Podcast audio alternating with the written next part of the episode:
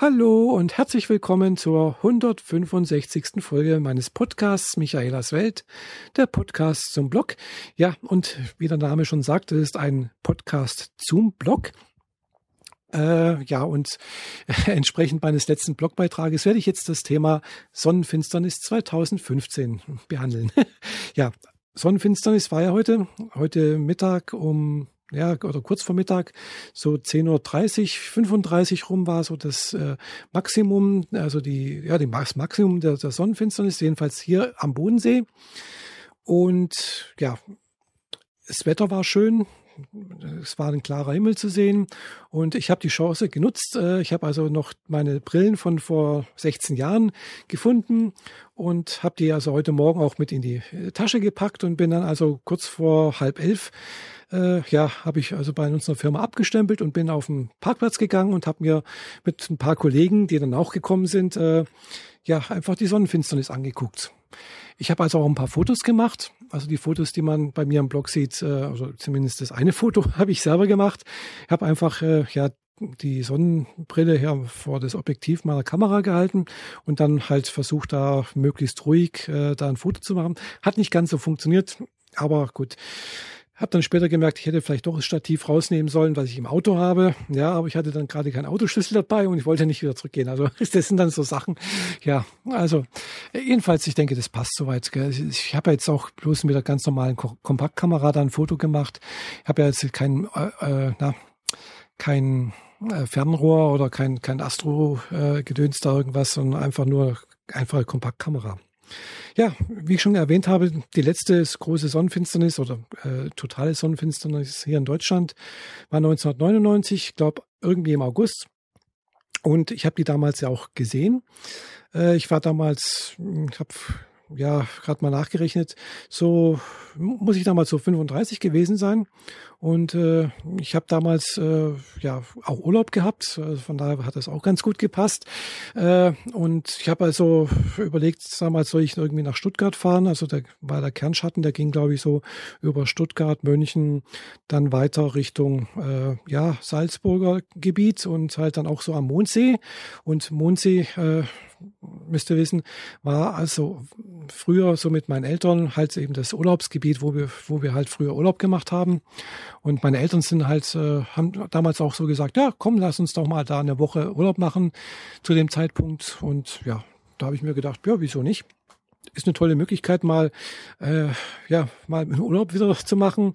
Ist zwar ein bisschen komisch mit den Eltern mal, wieso, wenn man da schon älter, selber älter ist, also nicht mehr nicht mehr Kind und so, äh, zusammen Urlaub zu machen. Aber, aber es war doch ganz ganz nett irgendwie. Also klar, es war wie gesagt ein komisches Gefühl, aber jedenfalls äh, war ich ganz froh, dass, dass dass wir das den Urlaub damals machen konnten. Wir haben damals halt dann auch noch den Mondsee und den, die ganzen Seen da, also hier Wolfgangsee gibt's ja da und Hallstätter See und dann waren wir, glaube ich, auch irgendwann mal, ich weiß nicht, ob das jetzt da war oder klar, der Attersee ist auch noch daneben.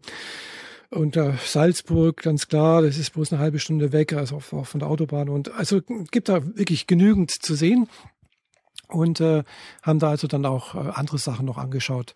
Aber wie gesagt, war doch ein bisschen komisches Gefühl, aber es war doch ganz nett. Es war ein Ereignis, gerade diese Sonnenfinsternis, als es dann wirklich dunkel war. Äh, das geht da wirklich schlagartig, finde ich, oder habe ich jedenfalls noch so in Erinnerung. Also vorher ist auch so dieses komische Lichtstimmung, so wie ich das heute auch gemerkt habe. Also es wird nicht richtig dunkel, aber man merkt irgendwie, das Licht ist anders. Es ist nicht mehr ganz so hell, es ist nicht mehr ganz so intensiv, wie wenn also kein Mond vor der Sonne ist. Aber es war doch irgendwie anders, fand ich. Und äh, ja, und dieses andere Licht war eigentlich auf der damaligen äh, totalen Sonnenfinsternis lange, lange Zeit da. Äh, bis es dann plötzlich richtig schlagartig dunkel wurde. Es, also, also innerhalb wenigen Sekunden habe ich das Gefühl gehabt, wurde es richtig dunkel.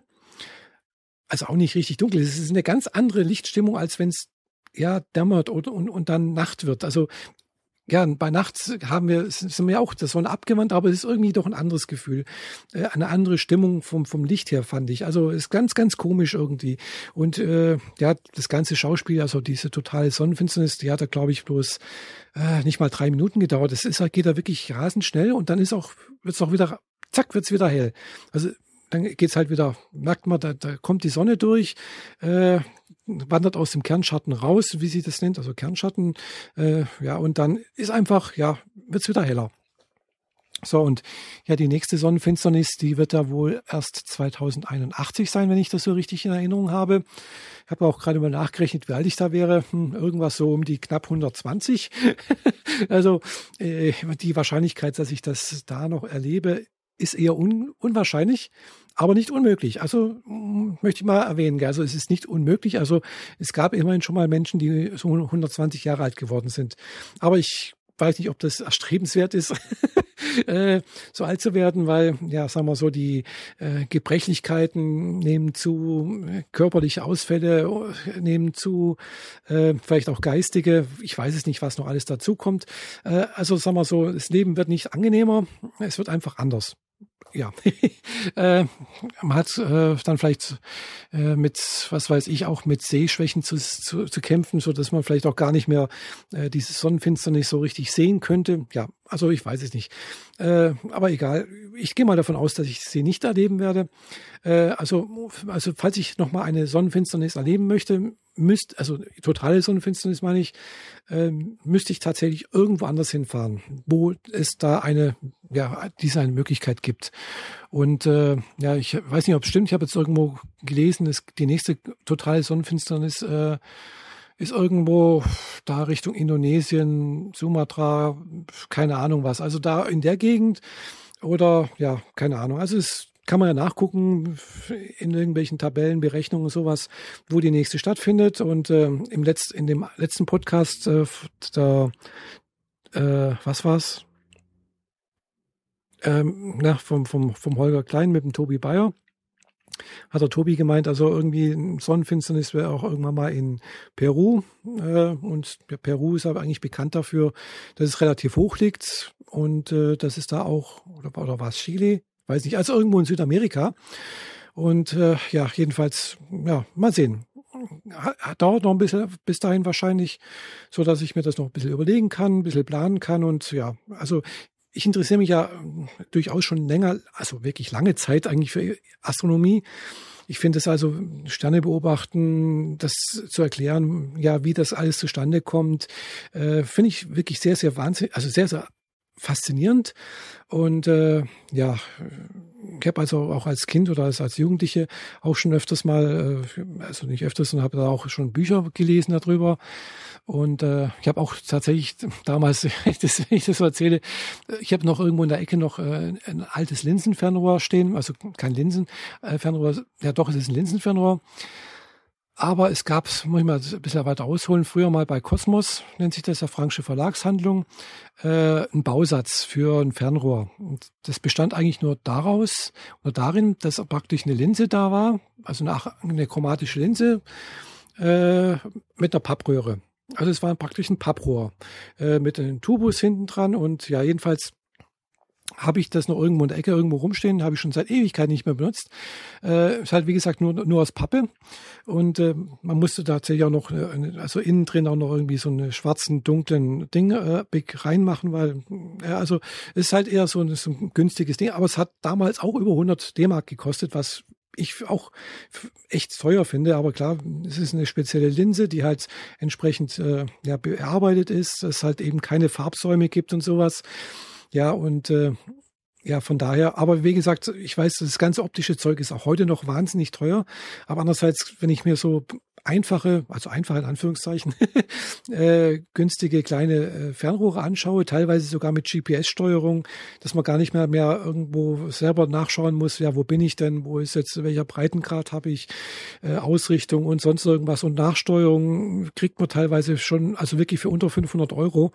Da denke ich mir, wow, das ist echt günstig. Das also für, für so eine Fernrohr hätte man damals, also wie gesagt vor 30 Jahren, ich weiß, ich erzähle jetzt gerade vom Krieg sozusagen, also es hätte damals, glaube ich, äh, Unsummen gekostet. Also äh, es, es ist wahnsinnig günstig geworden, so etwas sich vernünftigen, zum vernünftigen Preis, was halbwegs, also für einen Hobbyastronom, der ab und zu mal, also sich sowas angucken möchte, anzuschaffen. Also damals, äh, das hätte man für, also glaube ich, Tausende von D-Mark bezahlen müssen. Also allein die Montierung äh, entsprechend, also Montierung, das muss ich ein bisschen vielleicht erzählen, die sich nicht mit Astronomie auskennen.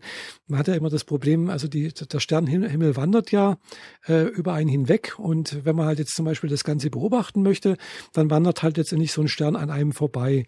Ja, und äh, wenn man halt eben diesen einen Stern oder diesen einen Planeten irgendwie äh, im Fernrohr behalten möchte, im, im Fokus sozusagen, äh, dann muss man halt sein Fernrohr nachführen. Ja, und da gibt's halt mehrere Möglichkeiten. Äh, heute macht man das äh, mit Schrittmotoren und äh, elektronischer Steuerung. Ja, früher und natürlich auch heute auch noch die großen Fernrohre, die also irgendwo oder in, in Sternwarten sind, die sind auch heute noch so gebaut. Da ist eine sogenannte parallaktische Montierung drauf. Das heißt, eine Achse des, der, des, des Stativkopfs sozusagen, der zeigt auf den Nordpol des Himmels äh, äh, und dort, also dort find, befindet sich auch der, der Polarstern, zufälligerweise, es ist also nur Zufall, dass sich dort der Polarstern befindet. Und äh, wenn, wenn man das dort ausgerichtet hat, um diesen Punkt dreht sich vermeintlich sozusagen der komplette Himmel. Und dann kann man letztendlich ein Fernrohr relativ einfach dort nachführen, indem man einfach bloß eine Achse drehen muss. Ja, das ist so der, der Hintergedanke von der polaraktischen Montierung. Äh, und ja, jedenfalls äh, war damals wahnsinnig teuer. Äh, wie gesagt, heute macht man sowas elektronisch mit Schrittmotoren und äh, mit GPS-Unterstützung brauchen wir noch nicht mal irgendwie irgendwas einrichten, sonst irgendwas. Das Gerät weiß, ich bin da und dort, äh, die Bahnen sind so und so. Äh, man kann irgendwo sagen, ich fahre jetzt mal heute auf den Stern so und so und dann fährt das Ding automatisch dorthin. Also habe ich zwar selber noch nie gesehen, aber habe ich mal irgendwo in der Beschreibung gelesen. Und äh, ja, das finde ich dann schon auch irgendwie ganz spooky fast. Also äh, wenn man sich gar nicht mehr groß mit den ganzen Himmelsmechaniken beschäftigen muss, wie das funktioniert und sonst irgendwas. Äh, ich weiß, ich habe mich damals echt gefragt, wie funktioniert denn das alles nur und auch die ganze, ja, das wurde dann geometrisch noch erklärt und mit, also äh, ja, also ich habe da echt zu kämpfen gehabt, weil klar, mir hat auch irgendwo die Mathematik dazu gefehlt, äh, das Verständnis dafür. Und wenn man das auch nicht äh, nur liest, dann ist das einfach ein bisschen schwierig, sich das äh, vorzustellen. Und äh, ja, es war auch vielleicht schlecht beschrieben, äh, wie gesagt. Aber äh, ihr merkt, es ein bisschen ist doch noch hängen geblieben. äh, und äh, sicherlich weiß ich nicht alles, gar bei weitem nicht. Also da gäbe es ganz, ganz vieles noch, was, was, ist, äh, was ich da vielleicht noch machen würde. Aber mein Problem ist halt, ja, so alleine irgendwie, das bringt's halt auch nicht. Also da kann ich mich oft mich nicht dazu motivieren. Äh, wenn dann noch jemand hier in der Nähe wäre oder mit dem ich sowas machen könnte, mal was beobachten, ja, das wäre nicht schlecht. Also falls jemand äh, von der Hörerschaft hier in der Nähe des Bodensees wohnt und äh, Interesse und Spaß an Astronomie oder Astrofotografie hat, kann sich ja mal bei mir melden. Also dann können wir mal schauen, dass wir vielleicht mal zusammen was unternehmen. Äh, ich weiß doch noch, ich wüsste jetzt ehrlich gesagt auch nicht, wie ich das äh, dann mache mit dem nachts aufstehen, weil da habe ich dann echt ein Problem. Klar, ich könnte sowas während der Woche wahrscheinlich gar nicht machen, ginge wahrscheinlich nur am Wochenende oder im Urlaub. Und äh, wahrscheinlich müsste ich auch vorschlafen, weil ich merke auch heute, also wenn ich einen ganzen Tag gearbeitet habe oder irgendwas gemacht habe, äh, dann, ja, ich habe dann irgendwo spätestens so um 10, 11 merke ich, da ist jetzt bei mir irgendwie die Luft raus. Obwohl jetzt, wo ich das aufnehme, ist auch abends um 10.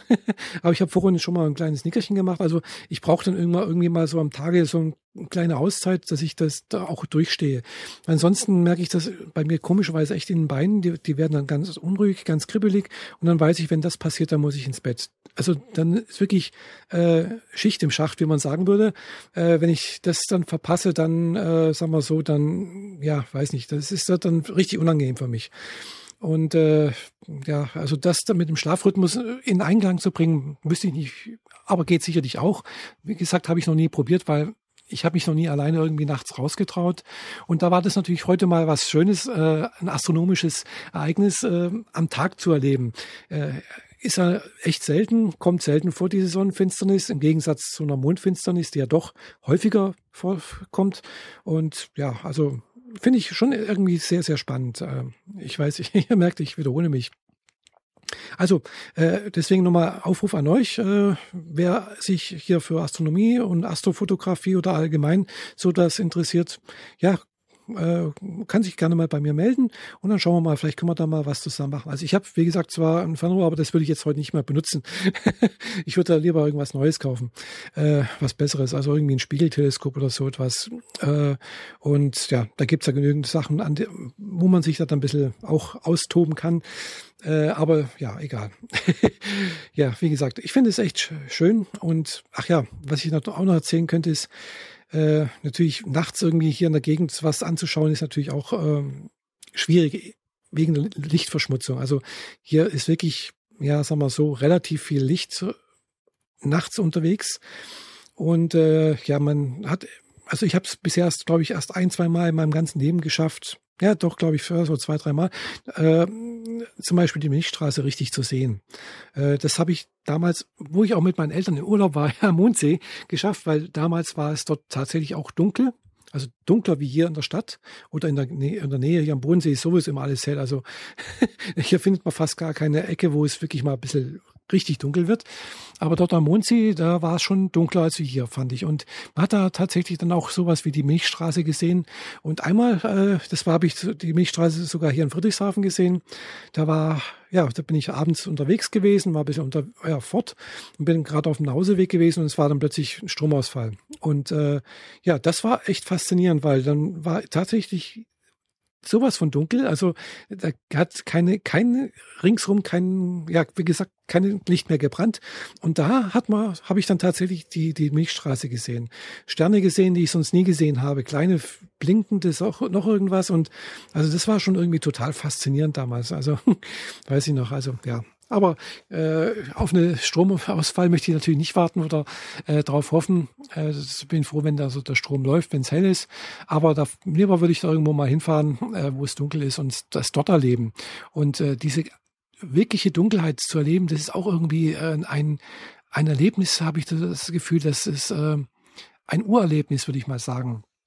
Also so etwas wie, wie vielleicht auch unsere Vorfahren aus der Steinzeit oder früheren Jahren, Jahrzehnten, Jahrhunderten irgendwo erlebt haben. Gut, dass es hier in den Städten so hell ist, das ist jetzt noch gar nicht so lange her. Haben also wahrscheinlich, also viele unserer Vorfahren so erlebt, Milchstraße, Sterne, äh, das Aufgehen des Mondes und auch das Wandern ja, der, der Sterne über dem Himmel. Aber äh, das sehen wir ja heute alles gar nicht mehr, weil es einfach viel zu hell ist. Gell?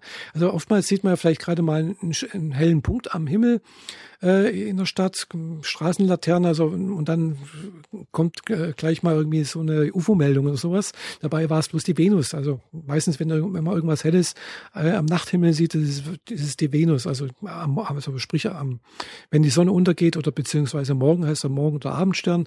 Von daher es ist oftmals eines der hellsten Objekte am Himmel. Und äh, ja, das, das kennen die meisten, denke ich mal. Aber allein hier die Planeten zu beobachten, hier mal einen Mars zu sehen, habe ich ganz ehrlich gesagt auch noch nie gesehen. Äh, weil, ja, kommt halt meistens zu Zeiten, wo ich dann, wie gesagt, schlafe. Äh, oder auch Jupiter mit, mit seinen Monden und so etwas. Also da braucht man dann schon ein bisschen ein größeres Fernrohr, aber wobei anscheinend äh, reicht es da auch schon einen größeren Feldstecher. Äh, da braucht man auch kein großes Teil, so wie ich das gelesen habe. Wie gesagt, ich habe es selbst noch nicht gesehen. Also in Natura mit eigenen Augen oder damit mit Hilfsmittel. Aber ja, würde ich ganz gerne mal machen. Also das ist, äh, würde mich jetzt schon mal reizen. Gell? Also ich möchte natürlich jetzt nicht hier äh, das äh, Weltall und äh, was weiß ich, den Ursprung des Weltalls erklären. Also dafür äh, glaube ich, da bin ich jetzt zu wenig ausgebildet. nee, äh, wobei mich natürlich diese Frage auch interessiert und ich schaue mir natürlich auch solche Sendungen mal an, wenn im Fernsehen oder auf YouTube irgendwo mal, aber pro YouTube, da gibt's einen ganz tollen Kanal. äh, gibt sicherlich noch viel mehr Kanäle, aber jedenfalls Kanal mit mit Harald Lesch und noch jemanden zusammen. Harald Lesch ist ja bekannt durch Fernsehen. Und äh, ja, jedenfalls, die erklären dann halt auch astronomische Sachen und sowas und halt eben auch sowas wie dunkle Materie, Quarks und keine Ahnung was und äh, Quanten und also vom ganz Großen bis zum ganz Kleinen. Also das ist ganz, ganz gut gemacht. Habe ich auch noch nicht alles gesehen. Also ich habe den das jetzt vor, vor einer Woche oder zwei Wochen entdeckt. Und äh, ja, finde ich spa spannend, solche Fragen äh, nachzugehen, versuchen zu beantworten. Und äh, letztendlich hat es natürlich auch alles eine Auswirkung auf uns heute lebende Menschen, weil ja, äh, ohne das Universum und ohne das Ganze drumherum und ohne die Entstehung der Sonne Erde, Mond, sonst irgendwas, gäbe es uns gar nicht. Gell? Könnten wir uns dieser Frage gar nicht stellen, wären wir gar nicht diesen Möglichkeiten, diese, ja. Jedenfalls, äh, wir sind Kinder des Kosmos, wir sind alles Sternestaub, äh, wie man so sagt, und äh, natürlich ganz im im wahrsten Sinne des Wortes, gell?